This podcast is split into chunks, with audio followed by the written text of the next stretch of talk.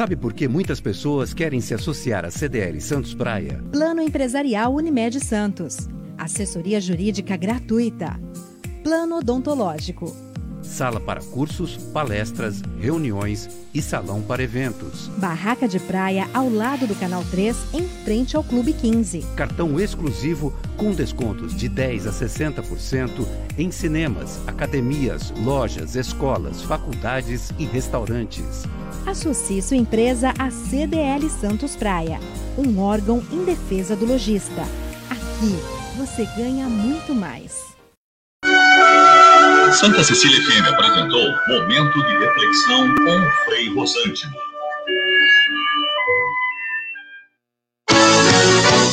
Música de qualidade, Santa Cecília FM. No Sicredi, quando você acredita, a gente acredita junto.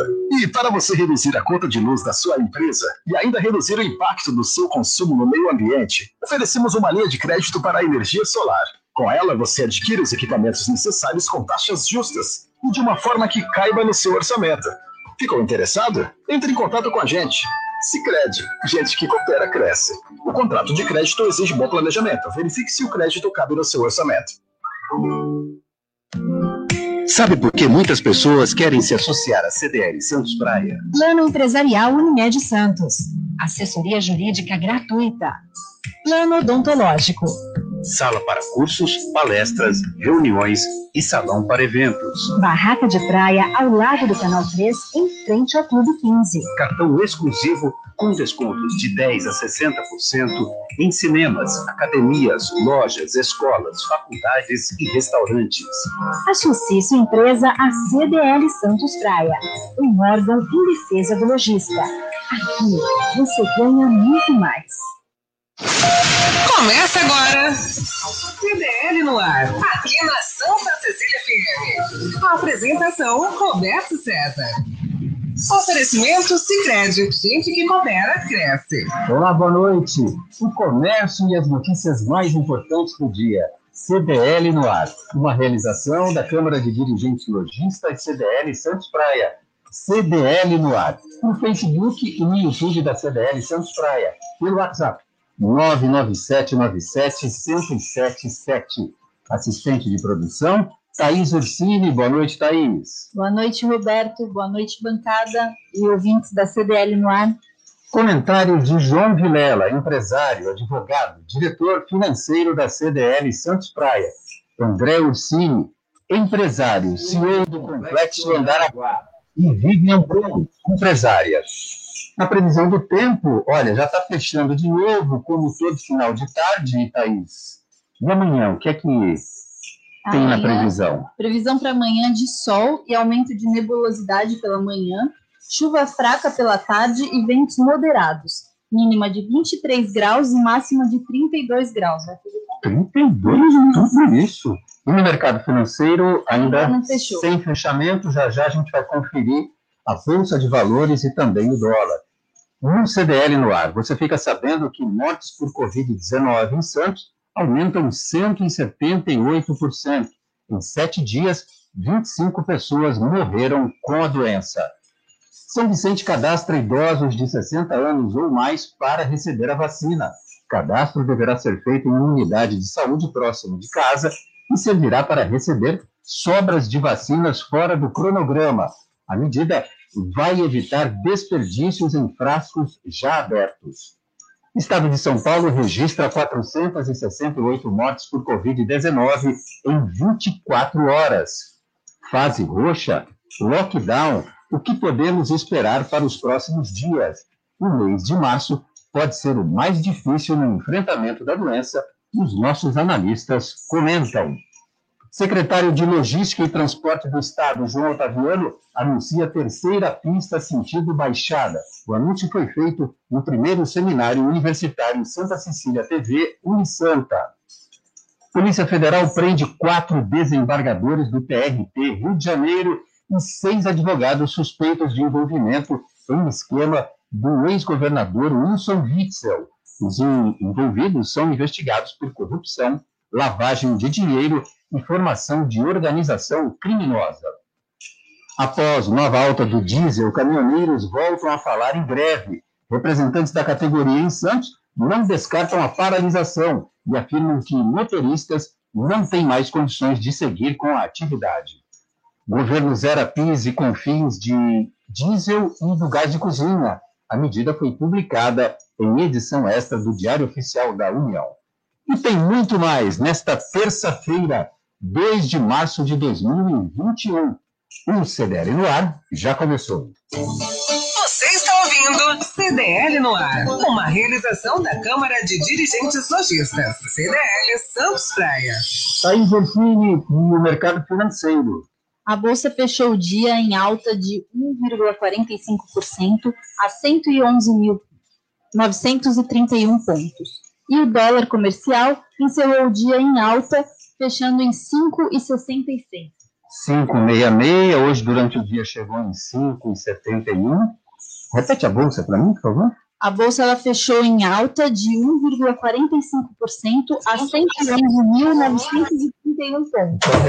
É porque ela abriu em queda nas operações da Bolsa de Valores. João Vilela, boa noite para você. Tudo bom, João?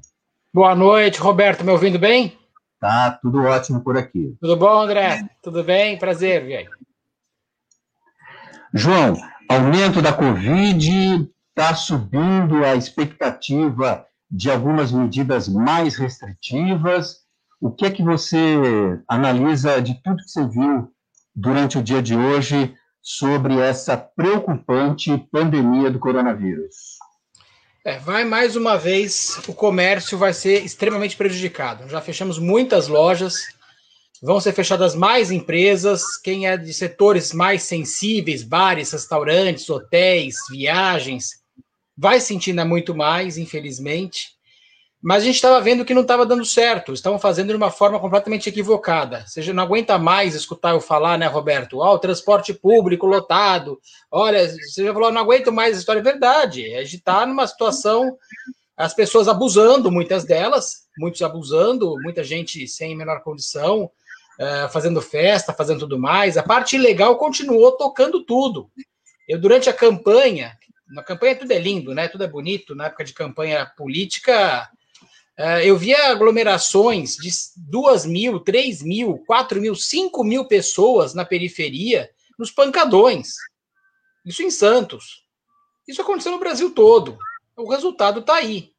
O Covid é assim: a gente não tomar muito cuidado, os países que foram mais sérios ainda tiveram problema. Imagina a gente que não tem a menor seriedade em nada. Os governos não são confiáveis, nenhum deles é confiável, infelizmente. É, nós deixamos para trás a vacina. Os países todos, se você analisar hoje, entrar no site do New York Times e verificar, é, todos os países do mundo praticamente estão em queda, queda vertiginosa, mas estão todos vacinando em grande quantidade. Não é que nós não estejamos vacinando, mas pouco, é, proporcional à nossa população é pouco, mas infelizmente eu estou vendo o comércio mais uma vez ter que fechar, é, mais uma vez os dados são manipulados, infelizmente. Quem quiser verificar isso, é só ver no dado do próprio Ministério da Saúde, que os estados é que mandam, né? Não é o Ministério da Saúde que apura. As cidades mandam e os, os estados mandam. Pegar na época da eleição, naquela época de 10 a 15 de novembro, tem uns quatro dias lá, zero morte no Brasil. Ué, o que, que aconteceu? Logo em seguida, na eleição, explodiu. Porque estavam represando os dados todos para ganhar a eleição. A gente viu o que aconteceu. A gente sabe que o transporte público continua sendo um caos. A gente sabe que a parte ilegal continua funcionando muito. Tudo que é ilegal funcionou. Agora, o legalizado é que mais uma vez vai pagar a conta e vai ter que fechar, que vai dançar nessa história, porque nós somos todos otários e esse é o nosso papel. Ser mais uma vez o que vai acontecer daqui para frente? Não sei. Naquela vez ainda estava o pessoal ainda com uma esperança que fosse pouco tempo. Eu espero que o país se emende, que não tenha essa briga política que nós temos, que compre vacina de quem for, é, emergência agora, total, que faça um pacto entre STF, governadores, governo federal, é, Câmara, Congresso Nacional, e compre vacina de quem tiver, a quanto for porque é uma das únicas chances que a gente tem. Cada dia parado no Brasil, o custo é incomensurável. Bom, o estado de Santa Catarina, a rede pública, os hospitais colapsaram. No Rio Grande do Sul, também Porto Alegre, problemas já batendo na casa dos 100%. A verdade é, o fato é que os hospitais estão lotados. Olá, Vivian Brum, boa noite para você, tudo bem? Seja bem-vinda. Boa noite, Roberto. Boa noite a todos os ouvintes. Obrigada, obrigada pelo convite. Como é que você está analisando? Uh, o governador João Dória, ultimamente, não tem feito medidas restritivas é, tão impactantes assim como a gente, às vezes, espera, né? Ele, é, nessa última, principalmente, falou de toque de restrição, a gente achou que vinha uma coisa mais pesada, e no final das contas veio uma medida que até que é, de, de certa maneira, suportável de tocar. Uma restriçãozinha começa às 11 da noite, acaba às 5 da manhã, e não impacta muito, principalmente nos negócios e no, no, nos comércios. O, o, secretário estadual eh, de saúde hoje falou que precisa dar um tempo nas aulas, então vai já pensa em suspender a, as aulas presenciais na rede estadual e municipal também, tá? já está expandindo também para a rede municipal. É, qual é a sua expectativa, Vivian? Você que é comerciante também. É, hoje os jornais já estão divulgando, né, o medo então uma nova, provavelmente uma nova reclassificação, e para não termos grandes expectativas né, na, na, área muito positiva. A intenção deles, até com os secretários também, é que é, tenha um lockdown agora que seja feito pelo menos o estado, né, independente da, da nossa região. Se a gente está na fase amarela, os números aumentaram bastante, 178% né, em questão de morte, mas nós tivemos um saldo positivo de 38% na queda de contaminação. Então, ainda é, estamos numa fase é, regional boa, né, sem classificação.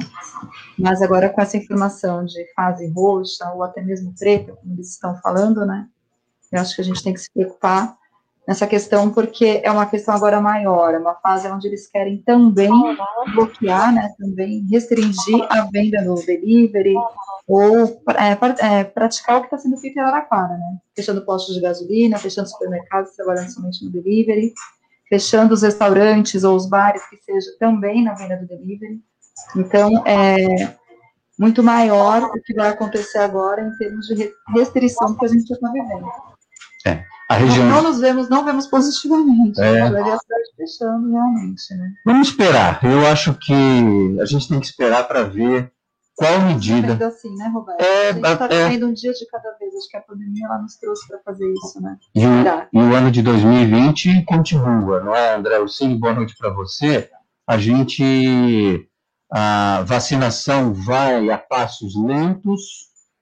Fala-se muito em jacaré, mas eu acho que está no, está no ritmo da tartaruga, e só vacina para dar jeito nessa história toda. E, por outro lado, a gente também vê o governo também na, no mesmo ritmo da tartaruga para comprar, para investir, para fazer, para acontecer. E, se não fosse, é, é, gostem ou não, as atitudes, a insistência do governador de São Paulo em produzir a Coronavac, em ir atrás, ir atrás de insumo, e, e, e provocar o Instituto Butantan para entrar nessa, nessa briga, nem isso a gente teria. André Ursini, boa noite para você. Boa noite, Roberto César, boa noite, Thaís, boa noite, meu amigo João Vilela. Vivian, prazer estar aqui com você, seja bem-vinda. Então, Roberto, é, infelizmente, né, você falou ritmo de tartaruga, tartaruga manca e rebelde, né? Porque o governo federal insiste ainda em querer criar casos é, com relação à vacinação, quando na verdade deveria incentivar a população a ser vacinada e deveria apresentar diretrizes, assim como os Estados Unidos já estão fazendo, falando em vacinar as crianças em 2022. Quer dizer, em vez de mostrar perspectivas positivas, a gente vê um governo federal parece que sendo contra aquilo que é a necessidade do povo para sobrevivência, inclusive para sobrevivência do comércio, né? Que a gente vem falando aqui há tempos, desde o ano passado, me recordo quase um ano atrás, da dificuldade que o comércio teria para sobreviver num caso de fechamento.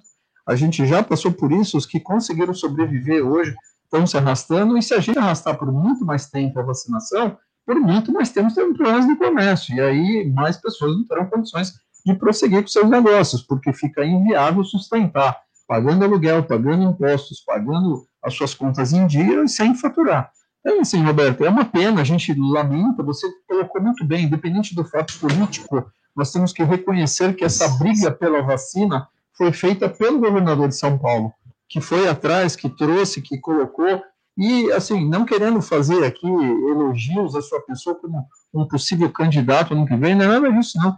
Temos que elogiá-lo como atitude como o atual governador do estado de São Paulo, que foi atrás da vacina, que brigou e que conseguiu colocar a vacina na rua. Então, é, eu acho que o governo federal hoje ele tem que levantar a bandeira branca, trazer a vacinação, seja ela de qual é, laboratório for, mas temos que vacinar a população, porque no ritmo que nós estamos é, vacinando, Roberto, a gente vai ter prejuízos econômicos financeiros muito grandes, inclusive para o governo federal. Bom, tinha um pronunciamento do presidente da República, Jair Bolsonaro, para essa noite e foi cancelado. Ele ia falar de vacinas, ele ia falar de pandemia, ele ia falar é, dos cortes, da redução dos impostos no óleo diesel, no gás de cozinha, mas eu acho que em função eh, de, de, dessa temperatura subir em relação à pandemia no nosso país, eu acho que assessores falaram, não, presidente, segura um pouco, porque a coisa está mudando rapidamente de figura. E está mudando muito rápido. É, é os, os, hospitais em São Paulo, os hospitais privados, Roberto. Hoje eu tive a notícia de um amigo agora há pouco, que está com seu cunhado em, em, hospital público, porque nas, nos hospitais privados em São Paulo, entre eles Einstein e Sírio, estão completamente lotados. Não tem vaga no, no, na UTI para as pessoas. Então, as pessoas estão tendo que ser transferidas para hospitais públicos do município da cidade de São Paulo. O João Vilela, ontem eu estava assistindo TV e num desses noticiários, um médico infectologista fez a seguinte conta. Ele, ele fez um cálculo que do carnaval botava mais 10 dias para frente, e aí a gente não viu ainda a fase ruim que está por vir, que é exatamente toda a aglomeração que teve no carnaval, sem carnaval, de pessoas que circularam, que viajaram, que, enfim, fizeram festa. É, você queixa muito da, da, da época da política, do transporte público, mas como é que você analisa esse cálculo feito por esse médico infectologista? Certíssimo. Certíssimo. O carnaval foi um grande absurdo. Uh, continuou tendo, mesmo sendo oficial, as prefeituras não funcionaram simplesmente, o governo do estado não funcionou e todo mundo foi a pular por aí em qualquer lugar legalizado ou ilegal. Então foi um grande problema também. Isso, sem dúvida, é, um, é uma parte do resultado, mas não dá para colocar só isso. Nós temos que colocar que a variante que veio da Amazônia e naquela tumultuada e atabalhoada operação para salvar alguns amazonenses, porque não tiveram a prevenção antes para não ter realmente. O governo do estado falhou muito, o governo do município de Manaus falhou muito, o governo federal falhou muito, todo mundo falha nesse, nesse país. Eles, é, em vez de fechar a cidade para ninguém sair de lá, não, levaram os doentes para outros hospitais. Vamos lembrar o que aconteceu em 1918 na gripe espanhola, né, que não é a espanhola, mas que contaminou o mundo todo, comeram quase 100 milhões de pessoas, alguns dados mostram isso. Eles começaram a vencer a guerra contra a, a, a gripe espanhola quando começaram a separar os doentes muito graves dos doentes pouco graves. Nós fizemos exatamente o contrário, misturamos quem está pouco grave com muito grave, e nós produzimos no Brasil um novo vírus, praticamente, muito mais mortal, muito mais perigoso, muito mais transmissível, e andamos exportando para o mundo inteiro os países fecharam as fronteiras. Os países que deram certo desde o início fecharam as fronteiras e, e pediram viagens internacionais, nacionais, é, não fizeram aglomeração, procuraram trabalhar sério. E o que nós temos hoje no Brasil é o resultado da falta de trabalho sério, de briga política, dessa coisa toda que nós vimos. Sem dúvida, o carnaval tem a ver, tem a ver os times de futebol que fizeram grandes aglomerações tem a ver as igrejas que agora estão sendo isentadas, às vezes com mil, duas mil pessoas em cultos, em templos e missas, sei lá o que, que os caras fizeram, e continuar achando que está tudo certo. A gente vê isso acontecer todos os dias. A parte ilegal continuou funcionando muito, muito e muito forte. E a gente está vendo o resultado agora. Aqui se faz, aqui se paga, Roberto. A prevenção na saúde pública é o ponto mais importante. E o Brasil não aprendeu a fazer a prevenção na saúde pública nas últimas décadas. Então nós vamos sofrer ainda muito mais, infelizmente. Vai quebrar o comércio que ainda está de pé. E nós vamos. O Paulo Guedes falou que nós vamos virar uma, em um ano uma Venezuela. Eu acho que ele está sendo muito otimista. Bom, você falou do futebol e há uma, uma suspeita de que nós não tenhamos amanhã o clássico do Campeonato Paulista, o Paulistão Sicredi 2021, entre Palmeiras e Corinthians. Motivo: grande parte dos jogadores do Corinthians estão com a Covid-19. Então, o surto volta a atacar de novo também os jogadores, e não é muito difícil de entender o que é que está acontecendo. E tem participação dos nossos ouvintes, Thaís Orsini? Tem sim. O Flávio Ponciano mandou boa noite, acompanhando os comentários. E o Hélio Santos mandou: se o Ministério da Saúde não tivesse pego na mão grande a Coronavac, teríamos uma boa parte dos paulistas vacinados. O Dória até merecia elogios, mas simplesmente está fazendo sua função. Tá certo, está cumprindo o que reza a Está fazendo a sua obrigação como é? governador. Pois é. E, e ainda bem que a Na gente. frente, né? É, vive ainda bem que a gente está no estado de São Paulo. Pelo menos a gente sabe que aqui vai ter vacina.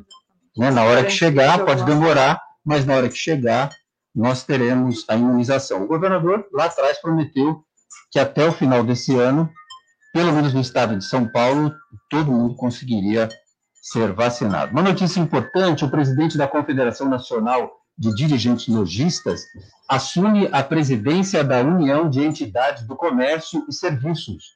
No seu pronunciamento de posse, José César da Costa disse que tem a responsabilidade de defender os interesses dos setores do comércio, serviços e empreendedorismo no Brasil e de representar institucionalmente as nove maiores organizações brasileiras do setor. E ainda que todos os brasileiros desejam um país mais moderno, produtivo e próspero. Ao defender um projeto que contemple a melhoria do ambiente de negócios, a simplificação do sistema tributário e a modernização das leis trabalhistas, segundo ele, é a melhor maneira de garantir a volta do crescimento econômico e a consequente evolução dos nossos índices sociais, André Ucini. Parabéns aí ao presidente Paulo José César da Costa, que agora também é presidente da União Nacional de Entidades do Comércio e Serviços.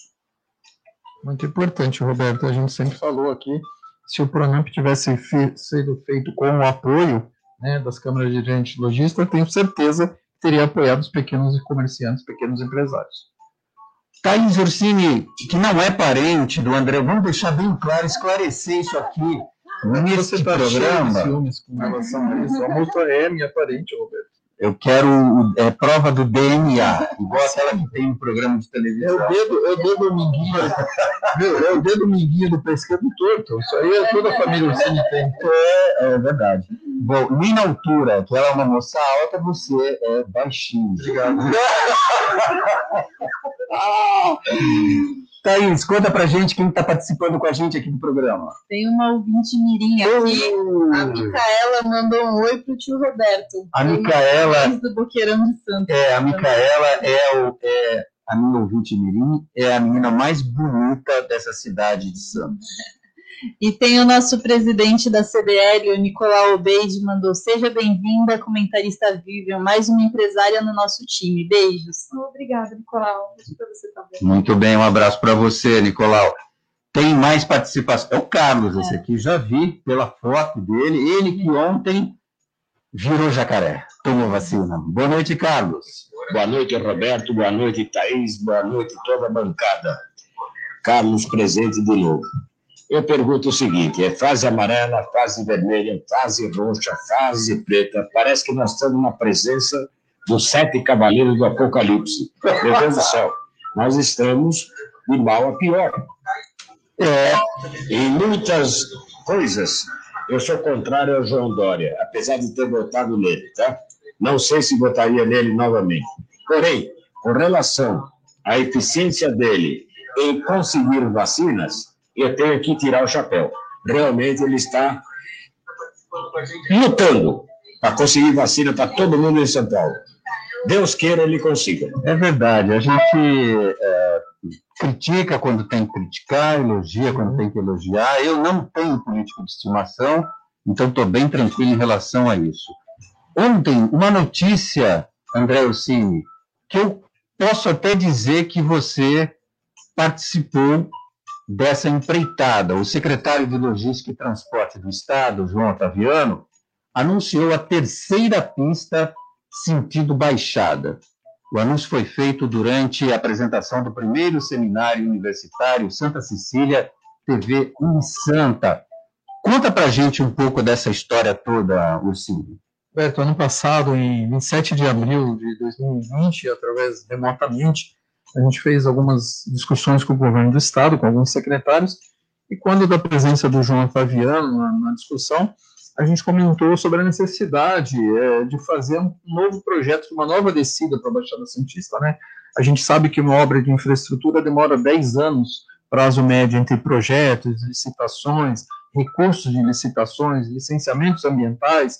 Então a gente não pode ficar esperando o Brasil voltar a crescer para aí sim começar a fazer um projeto.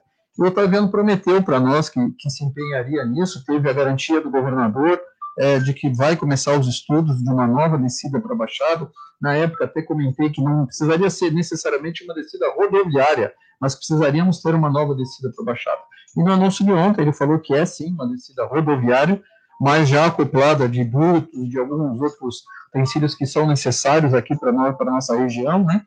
E eu fico muito feliz. Espero que realmente ele abra a licitação, para que sejam feitos os estudos, para que comecem as discussões, as audiências públicas, e aí vem a participação importante da população, né, que a gente é, cuidar da nossa região, participar dessas audiências públicas, que isso se transforme em um projeto, que esse projeto se torne realidade.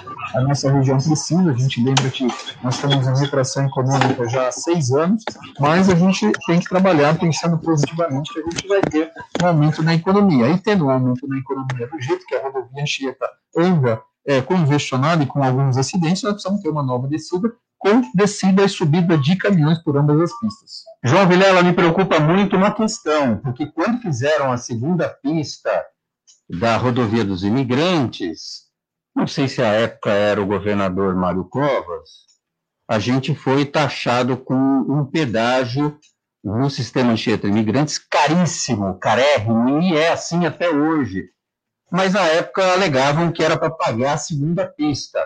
Bom, a gente já pagou a segunda pista, talvez a gente já tenha antecipado o pagamento para a terceira. terceira. Conta pra gente, João, vai ter mais pedágio aí? PSDB adora pedágio. Né? Ah, pedágio é a regra do negócio, Opa. né? Ah, o problema não é só ter o pedágio, o problema é que a gente não tem eficiência no sistema, porque você está pagando o mesmo valor absurdo numa pista que nós construímos com o nosso dinheiro em 1949, que é Anchieta. Se falasse que você está pagando um pedágio que é absurdo, eu não conheço no mundo, aí o André, que viajou mais do que eu, talvez conheça algum lugar, por quilômetro rodado eu não conheço nenhum pedágio mais caro no mundo. E olha que eu já fui para lugar que o pedágio é uma exploração absoluta, mas funciona bem, como na Alemanha é, você tem uma viagem que é cara, mas você é, funciona bem. Nos Estados Unidos também é caro, mas funciona muito bem. Então, nós temos que pensar que o grande ponto é que nós não temos uma ligação. E veja, em 1800, não estou falando 900, 1870 e pouco, nós tínhamos o trem. Barão de Mauá fez a grande obra Santos Jundiaí. Então, nós tínhamos a opção do trem. Quando fizemos a pista da Imigrantes nova, deveríamos ter obrigado a empresa a também fazer, junto na pista, o sistema de trem, para você ter uma trem passageiro, bem lembrado, e também a parte é, trem carga, que já é outra questão. Mas nós temos que ter uma eficiência, nós estamos muito perto de São Paulo e muito longe. Às vezes levamos duas, três horas, quatro horas para chegar num espaço de 66 quilômetros. Então, é, além de caro, é ineficiente. E outra questão, nós temos que ter outros lugares também. Não podemos simplesmente descer tudo aqui. Nós temos que pensar em Parelheiros Itanhaém, que é um projeto antigo, que vai esbarrar, como o André já passou por algumas fases aí, a questão de aldeias indígenas, um monte de problemas que vai ter, e nós vamos ter que pensar numa fase mais, numa forma mais eficiente de utilização, porque caro é, agora eficiente eu tenho minhas dúvidas, é bem arrumadinho, tal, você encontra uma pista razoável, mas normalmente lotado. O André, você tem a informação por onde que vai caminhar essa terceira pista? Não, Roberto, são estudos ainda, né? É, é, essa licitação que, que vai ser aberta agora é para que seja apresentado alguns estudos. Inclusive, o secretário falou, Sabemos das dificuldades dos licenciamentos ambientais, mas a engenharia está aí, talvez até por turnos, para poder resolver essa solução. Inclusive, Vilela, nesse estudo que vai ser apresentado junto, uma nova descida pela linha férrea, sim. É, Vivian, a gente fez uma opção errada no Brasil, que, foi, que foram as rodovias, ao invés das ferrovias de manutenção. Tiraram. Nossa, tinha até trem bacana de passageiros, que a gente poderia ter estimulado isso, como tem trem-bala no exterior, enfim. Funciona tão bem. Pois é, confortável, você não pega trânsito, não polui, enfim, daria com mais segurança para transportar carga desse Brasil de ponta a ponta. Agora, ligando uma coisa na outra, é, a gente tem essa questão dessa terceira pista. Tem um sistema uh, rodoviário que eu acho que é muito eficiente, eu uso muito, quando às vezes eu quero ir para São Paulo, dependendo do ponto de São Paulo que eu vou, que é o Rodoanel, que é um grande investimento do governo do estado de São Paulo, que também proporciona assim, uma, uma melhor fluidez no trânsito. E agora já estão falando da terceira pista. Será que daqui a pouco não esgota tudo isso também? Porque a gente tinha uma pista, foi para a segunda, e agora está falando a terceira, mais o Rodoanel. Como é que se vê isso? É positivo para nós, né? Tanto o ir vir, eu acho que tem tá ampliando nosso aqui na, na região. É, eu vejo, enfim, daqui a um tempo, né, daqui a alguns anos, você considera o quê? Agora a gente está com, daqui a uns 10 anos, um novo um, um, um crescimento do Rodoanel a necessidade, às vezes, de ter tudo isso para nós, né, para nossa baixada. Acho que, em contrapartida, a gente tem que aumentar a nossa oferta e procura daqui da região também. Até vai de encontro com o projeto que o André vem fazendo, né? Eu acho que a gente vai conseguir utilizar isso no futuro próximo. Todas as pontas trabalhando juntas para chegar nisso. A nossa região aqui tem muito a crescer com a logística também, no transporte e logística que a gente vai estar fazendo uso agora. Mas eu vejo positivo, o crescimento para nós aqui tem que crescer a nossa cidade também, né? Então, começar a desenvolver do comércio também. Desenvolvimento é, também para a nossa região. O projeto do Rodoanel, quando ele começou a ser licenciado, ele era junto ao Ferroanel.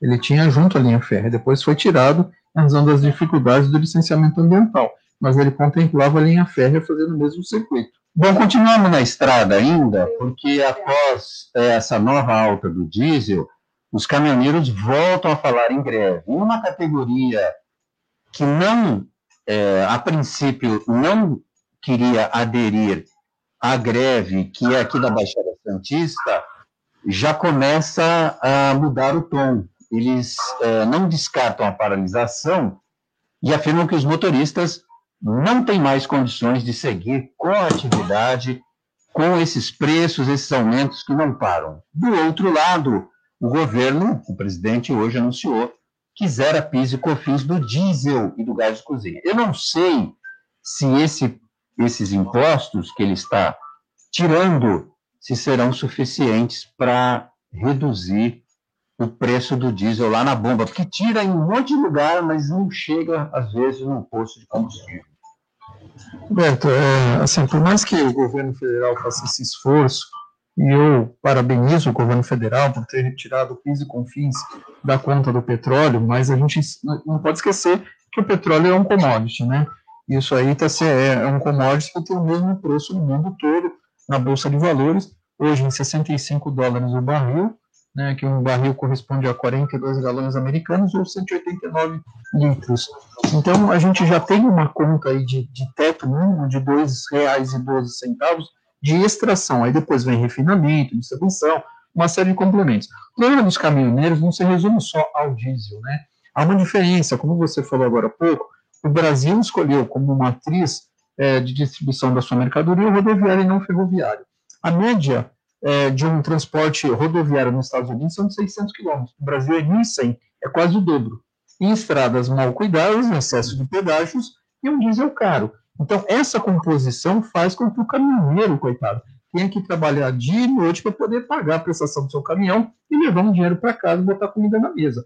Então, o cálculo que é feito todo para poder distribuir uma carga é muito mais além de falar que o diesel está caro, porque envolve outros componentes, inclusive o excesso de quilômetros rodados. É, é, é, nervosos por questão do aumento do dólar, né?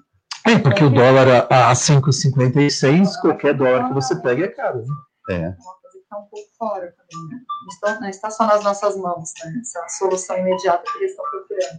Tanto é que o Chorão, que é um dirigente que ele se põe à frente de todo esse processo, que estava fora dessa última é, paralisação que eles estavam mencionando, né?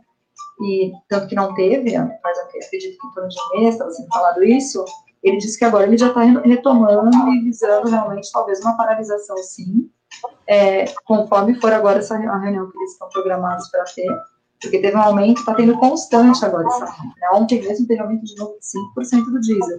Acho que está dando uma sequência grande que eles precisam realmente agora, até usam uma frase do Bolsonaro, né? Pô, agora acabou, não, não tem mais o que fazer, né? Eles já estão agora em, em meios mesmo de se manifestarem aí isso daí atrapalharia bastante os negócios como um todo, não só a pandemia, como essa paralisação. Acredito que seja o mais grave que nós passamos aí no, das últimas crises, né, foi essa paralisação dos caminhoneiros. João Vilela, é, esse pacote de, de, problemas aí que atinge os caminhoneiros é, tem a ver um pouco assim, não só, a gente fala do óleo diesel, do combustível, mas não é só isso. Como o André Ursini bem contou para a gente aqui, frota velha, ah, o, o, piso não é dos mais bem cuidados, é, aí acaba é, também na manutenção, o frete, né, lá, essas coisas. Aí você soma tudo isso e aí a conta não fecha, João. É, não fecha por vários motivos, viu, Roberto? Ah, ah, tem vários pontos, não dá para colocar um ponto só, são muitos motivos.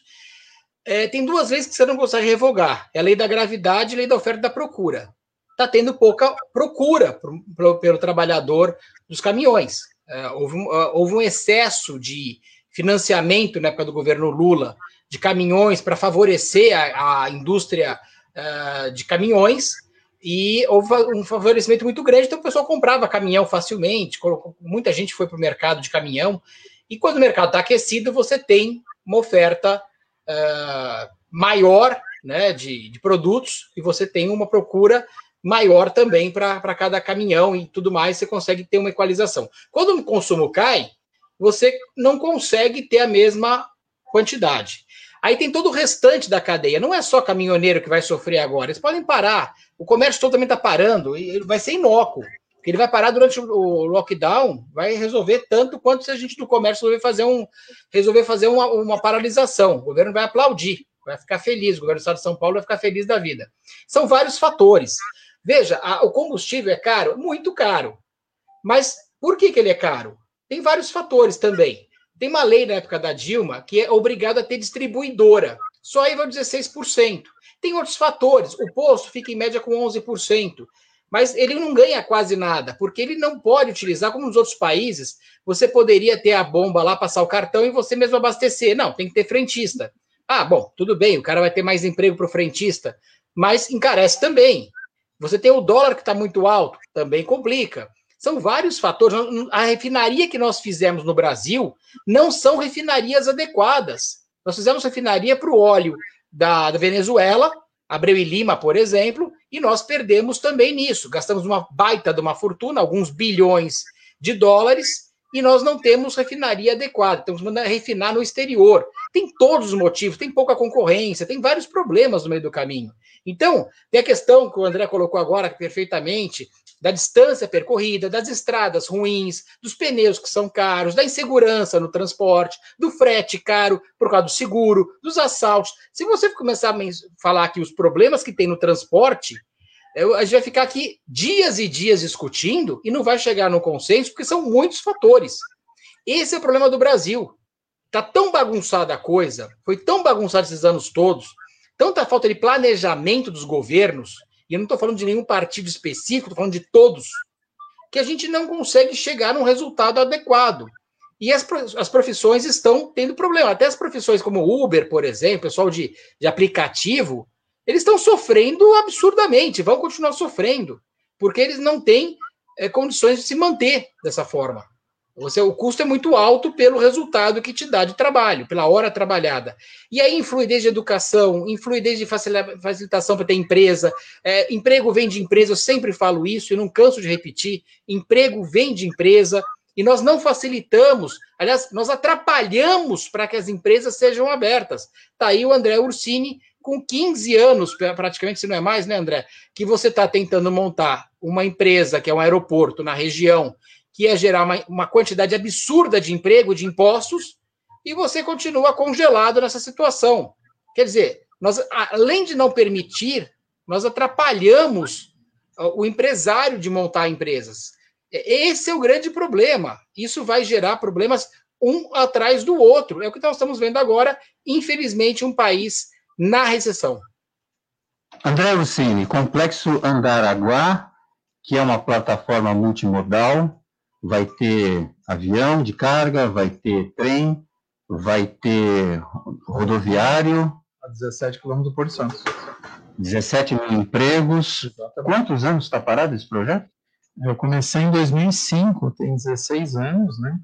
E agora a gente está esperando aí com a esperança de que esse mês, agora de março, seja pautado o julgamento do nosso recurso. É, e eu já tomei por decisão própria de, se não reverter, não ir a Brasília.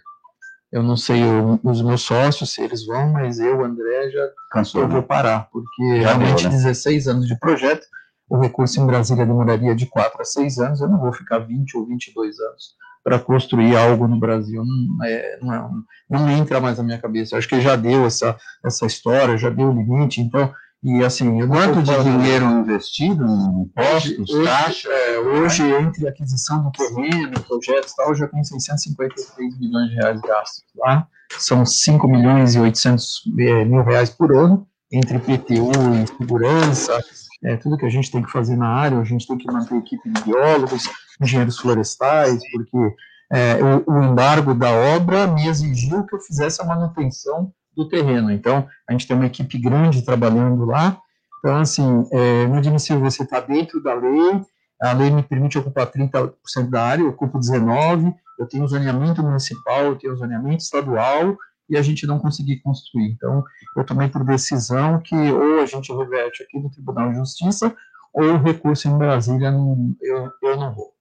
E para quê, né? São 17 mil empregos, ninguém está preocupado com isso. No Brasil está bem de emprego, não está faltando é, são emprego. coisas que a gente não consegue esclarecer, Roberto. Isso é uma, uma das coisas que me fez tomar essa decisão de começar a pontuar algumas coisas para o governo do Estado, porque é, eu que trabalho desde os 11 anos, comecei trabalhando no Ferro Velho em São Vicente, e, e assim, chegar aonde eu cheguei, com todo o conhecimento é, de importos e aeroportos, eu não posso admitir isso. Mesmo que o Andaraguá é, não venha a ser construído, essas negociações com o governo do Estado, eu tomei a decisão de não parar. Assim como esse estudo do João Taviano, outros estudos que a gente tem feito junto com o governo do Estado, a gente precisa reverter a nossa situação. Eu comentava com a Vivian agora há pouco, antes do programa, eu perdi dois sobrinhos que foram embora da nossa região, um para o exterior e um para São Paulo, e não permiti que meu filho fosse. Eu falei que ele ia estudar e se formar em Santos, porque é aqui que a gente construi a nossa vida e é aqui que a gente tem que lutar por ela. Porque a gente perde alunos todos os dias por falta de perspectiva de futuro. E se ninguém fizer nada, a gente está fadado ao fracasso daqui a uns 10 anos. Nós já estamos há, há 16 anos sem anúncio de investimento. O último grande anúncio de investimento na nossa região foi em 2004, com a chegada da Petrobras, que não se concretizou, e de lá para cá a gente ficou pra, praticamente estagnado. Então, o que será da região da Baixada Santista daqui a 10 anos? A gente precisa lutar para reverter isso. Qual o tamanho do terreno? É 12 milhões de metros quadrados, mas sendo ocupado só 19% dessa área. Para você, nosso ouvinte, só uma, uma questão de coincidências. 12 milhões de metros quadrados, é isso? Isso, exatamente. É o terreno que tinha e que tem a COSIPA. Exatamente. E hoje é Uzi Minas. Exatamente. 17 mil empregos é a quantidade de empregos que tinha a siderúrgica nos bons tempos. Exato. Ou seja, o André Ursini está tentando levantar uma nova COSIPA, um novo empreendimento que vai gerar essa quantidade de empregos, que vai trazer desenvolvimento para a região, mas ninguém quer, né? Para quê? Está parado na burocracia. É para quê, né? Deixa para lá. Vamos ouvir o doutor Marcos Boa, que é melhor. Dicas CDL no ar. Olhos nos olhos com o oftalmologista Dr. Marcos Boá, falando da importância da higiene na prevenção de doenças e infecções. Boa noite, doutor. Boa noite, Roberto e ouvintes do CDL no ar. Bem, hoje eu vou falar da relação que existe entre Covid e o olho. Desde o começo se fala que um dos sintomas do Covid é uma conjuntivite leve, sem secreção, que deixa o olho vermelho. Mas o que também precisamos saber é que existe a presença do vírus corona na mucosa ocular e que pode ser transmissível também pela lágrima. Outro dado importante é que existem casos de lesões na retina. São raros, mas podem ocorrer uma microtrombose na forma das convides complicadas, com coagulação intravascular, e essas lesões oculares trombóticas são irreversíveis, embora sejam muito, muito raras. Porém, tudo o que é ruim pode ter seu lado bom. Toda prevenção que estamos fazendo e cuidado que estamos tomando com EPI, álcool gel, luvas, máscaras, lavando a mão constantemente, evitando aglomerações, fez com que aquela conjuntivite viral que todo verão vinha nos assolar e que muitos de nós já pegamos, pegamos ficasse reduzida a poucos casos. Estes que lotavam os hospitais e as clínicas ficaram praticamente reduzidas a zero casos. Com isso, concluímos que todo esse cuidado preventivo que estamos tomando para o Covid está corretíssimo para reduzir ao máximo a transmissão das viroses em geral. Bom, eu quero deixar então um abraço grande para o Roberto, todos da bancada, e um especial abraço aos ouvintes do CDL no ar. Grande doutor Marcos Boa, trazendo dicas importantíssimas desses cuidados que a gente tem que tomar com os nossos preciosos olhos. Baixe o aplicativo CDL Santos Praia disponível nas plataformas iOS e Android. E acompanhe ao vivo o CDL no ar. Nossa, foi meio breve agora, né? Nossos preciosos olhos. De onde que eu tirei isso? Mas que eles são valiosos, são sim. Só percebe tem problema.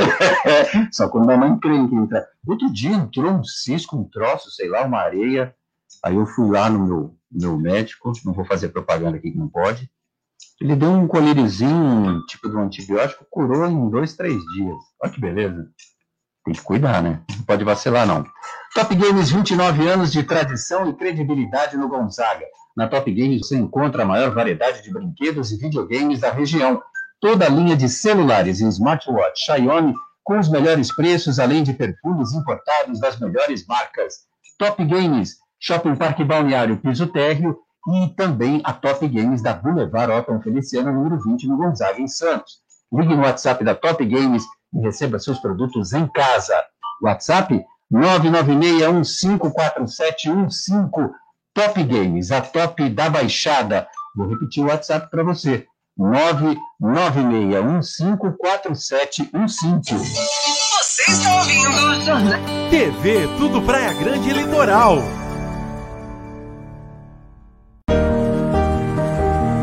2020 fez você repensar, solidarizar, adaptar, acreditar, humanizar, colaborar. 2020 fez você cooperar. Em 2021, vamos prosperar juntos. Slex.com sempre trazendo as novidades em eletrônicos e informática. Se o seu celular ou tablet quebrou, a Slex conserta para você. Uma grande variedade de celulares com facilidade no pagamento. Tudo em games, acessórios e periféricos de informática. Slex.com, Avenida Ana Costa, 530, Loja 9, Gonzaga, Santos. Telefone 3284 2223 ou no WhatsApp 981 40 55 95. Slacks.com Sabe por que muitas pessoas querem se associar à CDL Santos Praia? Plano Empresarial Unimed Santos. Assessoria Jurídica gratuita. Plano Odontológico. Sala para cursos, palestras, reuniões e salão para eventos. Barraca de praia ao lado do Canal 3, em frente ao Clube 15. Cartão exclusivo com descontos de 10 a 60% em cinemas, academias, lojas, escolas, faculdades e restaurantes. Associe sua empresa à CDL Santos Praia, um órgão em defesa do lojista. Aqui você ganha muito mais. Vai montar o seu negócio próprio e quer entender de tudo que é necessário? Tem a sua empresa e quer acompanhar os resultados que ela apresenta? Saiba que nós da RM Auditoria Contábil já oferecemos há mais de 30 anos esses serviços. O conceito de parceria com o cliente, nosso maior ativo, faz com que estejamos sempre prontos a atender suas demandas. Equipe técnica treinada e motivada para executar as tarefas que o seu negócio necessita, pois o nosso objetivo é que seus números sejam tratados com eficiência. RM Auditoria Avenida na Costa 258, quarto andar em Santos. Telefone 3208-2444. RM, somando o nosso futuro ao seu. Mas é o maior jogador de todos os tempos. Aliás, diz que o Neymar torce pro Palmeiras. Você sabia disso? Ah, isso é fake news. Fake news. Tá. Falei com ele outro dia. Ó, é, Thaís Ursini, alta nos preços é sentida por 95% dos brasileiros. É o que revela uma pesquisa do IDEA, Instituto Especializado em Opinião Pública. Confira mais informações na matéria do Rodrigo Santos. 5% dos brasileiros já sentem no dia a dia os reflexos da alta de preços. É o que revela uma pesquisa do IDEA, o Instituto Especializado em Opinião Pública. Para 77% dos entrevistados, as bebidas e os alimentos são os que mais pesam no bolso, e 4 entre 10 brasileiros disseram que a grana do mês ficou apertada por causa do reajuste da gasolina. Tem posto de combustível vendendo um litro a R$ 5,50. Por causa deste cenário, mais da metade dos brasileiros concordam com uma interferência direta do Palácio do Planalto na política de preços dos combustíveis analisa Maurício Moura, fundador do IDEA. A gente percebeu né, que a maioria esmagadora das pessoas, quase 95%, já sentem no dia a dia a questão da inflação, né, né, principalmente a inflação de alimentos e bebidas e a inflação do preço de combustíveis, né, a isso nos remete para um ponto importantíssimo da pesquisa, que a maioria, 61%, apoia uma potencial intervenção do governo nos preços de combustíveis, né? Isso talvez é, dialogue com a atitude presidencial nesse momento, mas o fato é que é, o brasileiro tá, tem muitos problemas, principalmente o brasileiro com renda mais baixa, mais carentes do dia a dia, né, de sobrevivência básica, e essa questão de, de, da manutenção de preços de combustíveis agora passa a ser chave diante de um cenário inflacionário. Além da gasolina, dos alimentos e das bebidas, os entrevistados pelo Instituto Ideia também mostraram preocupação com os gastos com medicamento, aluguel, conta de telefone, plano de saúde, educação, roupas e produtos de beleza. De Brasília, Rodrigo Santos. O comércio e as principais notícias do dia. CDL no ar. Vivian Blum, olha, ontem eu fiquei impressionado com o que gasta o Nicolau Odeide de supermercado. Um negócio maluco. É, mas ele tem uma família grande, né? É ele, a mulher e os filhotes de quatro patas. Vivian, custo de vida altíssimo neste país. E aumentou tudo, exatamente tudo. O que, que a gente faz, Vivian? Tudo. E nós ainda, como comércio, meu comércio é na, na parte de alimentação, né? Muitos a gente não consegue, às vezes, repassar para o consumidor final. Porque se repassar, o consumidor para de comprar também, né? Diminui, né? Ou não, ou não vai, né? Diminui a compra, Ou não compra. ou não compra. Então, muitos estão segurando. Então, se você sente a pressão da alta dos preços de um lado e do outro, na verdade, quem está trabalhando na, no ramo alimentício, né? Mas tem, eu recebo, estava agora dizendo, eu recebo e-mails todos os dias informando alguma alta em preço. A gente está vivendo a terrível inflação, né? Você vai no supermercado todo dia, o preço ele está, ele está mudando do mesmo produto, né? Ele não se mantém mais, a gente não está conseguindo segurar. Então a gente vai, é uma surpresa no retorno para casa do quanto foi o gasto, né? Mesmo no PET, que seja, É. ou é, é tá geral, ele não tem nada que esteja reduzindo. Principalmente pet shops, que são produtos muitos de origem importada. Exato. É, quero indicadores da rede de, de hipermercados.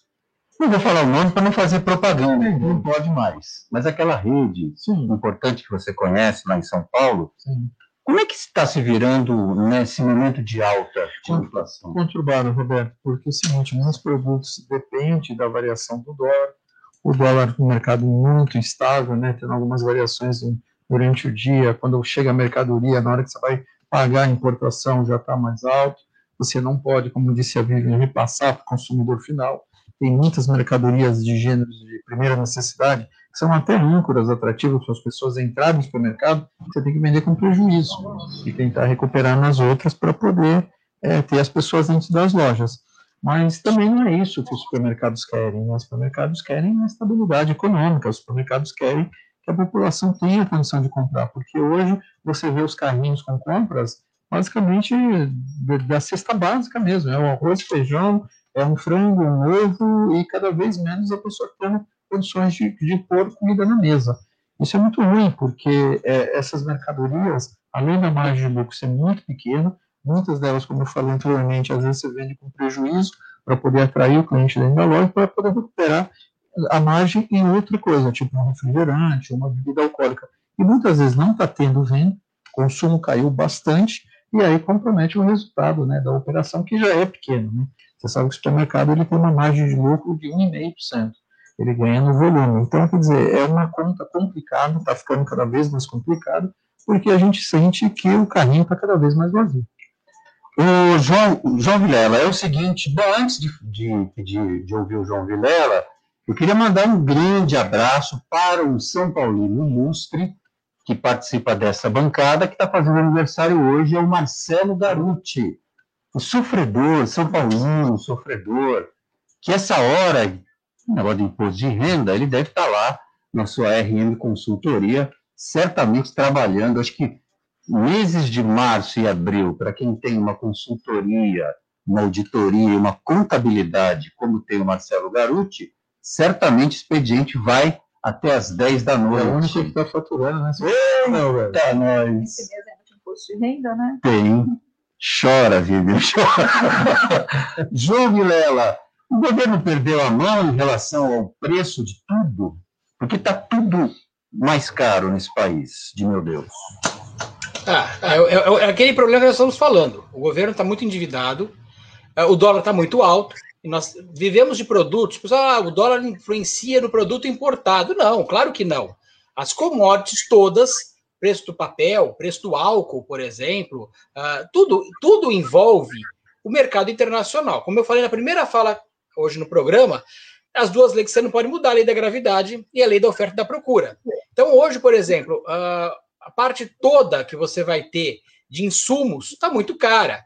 O transporte, a agricultura é brasileira, sim, mas muitos fertilizantes, muitos insumos, muitas máquinas são importadas. Muita coisa é importada. Hoje você tem uma ideia, Roberto, eu estava conversando com o pessoal de importação, uh, nós tínhamos há bem pouco tempo um container, uh, que a gente chama de teu, né? Uh, era em torno de uma viagem da China, da Índia para cá, era em torno de 1.500 dólares, mas mil dólares às vezes, passou para 2.500, passou para 3.000, 4.000, hoje está em 12 mil dólares, só o container. Então, isso tudo acarreta um encarecimento. Agora, o governo tem que fazer a lição de casa dele, que é gastar menos em supérfluos e saber investir e aí facilitar para que as empresas abram. E aí você vai ter mais impostos, é fazer a conta certa. É só olhar o que a Coreia do Sul, por exemplo, fez no final, no começo dos anos 80. Nós éramos muito maiores que a Coreia do Sul, nós tínhamos muito mais dinheiro que a Coreia do Sul, muito mais dinheiro que a China, por exemplo, e eles fizeram um trabalho certo, com escolas adequadas, com tudo adequado, hoje nós temos o resultado. Quem trabalhou bem é o La Fontaine, né? Aquela famosa fábula da cigarra e da formiga.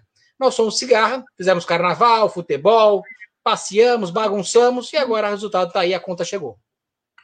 Olha, me responde em cinco segundos. O ministro da Fazenda, da Economia, Paulo Guedes, está desanimadão com essa fala dele de que o Brasil vai virar Venezuela?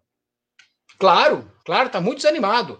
E ele está vendo que não está conseguindo andar o mínimo. Agora, ele vai ter que aproveitar essa fase, se ele não quiser sair do governo, fazer a reforma tributária, reforma administrativa, pacto federativo. Aliás, era uma hora para se unir. O país tem que unir. Tem que unir os, os prefeitos, o legislativo, o judiciário, os governadores, o governo federal. Não é hora de briga, é hora de união. E nós estamos errando mais uma vez. O Brasil está perdendo o bonde da história, está perdendo a oportunidade de comprar mais vacinas, de fazer a, a, a roda da economia funcionar. Tem muita coisa para fazer e não ficar com um discurso de mimimi. O próprio ministro Paulo Guedes é um dos que defendem a vacinação em massa. Sim, ele, o Mourão também, tá todo mundo defendendo. Futebol com Alex Frutuoso. Boa noite, Alex. Boa noite, Roberto. Um grande abraço a você, a todo mundo que acompanha a edição desta terça-feira do CDL no ar. Vamos aos destaques do esporte. Só confirmando que nesta segunda-feira, pela Série A2 do Campeonato Paulista, nós tivemos a estreia da Portuguesa Santista, o um empate em Urico Mursa com a Portuguesa de Desportos por 2 a 2 a arbitragem marcou dois pênaltis contra a Briosa. O primeiro deles acabou sendo defendido pelo goleiro da equipe Santista. E depois um outro lance bastante polêmico. O pessoal da Briosa reclamou bastante. Um outro pênalti aí sim convertido por isso. O empate por 2 a 2 A Briosa volta a jogar no próximo sábado, fora de casa, contra o Santo André. Em relação à Série A1 do Campeonato Paulista, o Santos joga amanhã, quarta-feira, 5 da tarde, na Vila Belmiro, contra a equipe da Ferroviária. Neste momento do campeonato, muitos jogos acontecendo mais cedo, no período da tarde, no início da noite, até por conta da pandemia. Então o Santos vai enfrentar a Ferroviária ainda sob o comando do Marcelo Fernandes. O técnico Ariel Holan, nesta terça-feira, iniciou o trabalho com os jogadores titulares que estavam de folga, né, retornando aos trabalhos, para que ele possa estrear no sábado contra a equipe do São Paulo no estádio do Morumbi, antes do jogo da terça da semana que vem contra o Deportivo Lara pela Libertadores da América. Portanto, os trabalhos do novo técnico do Santos tendo início, enquanto isso Marcelo Fernandes vai tocando, observando os jovens talentos que estão surgindo, os novos meninos da Vila. Tá certo, Roberto? Esses os destaques do esporte. Eu vou ficando por aqui. Um grande abraço a você, a todos aí na bancada, especialmente para o ouvinte do CDL no ar. Obrigado a você, ouvinte do CDL no ar, mas a gente está de volta a partir das seis da tarde. Não vá perder. Você ouviu? CDL no ar. Uma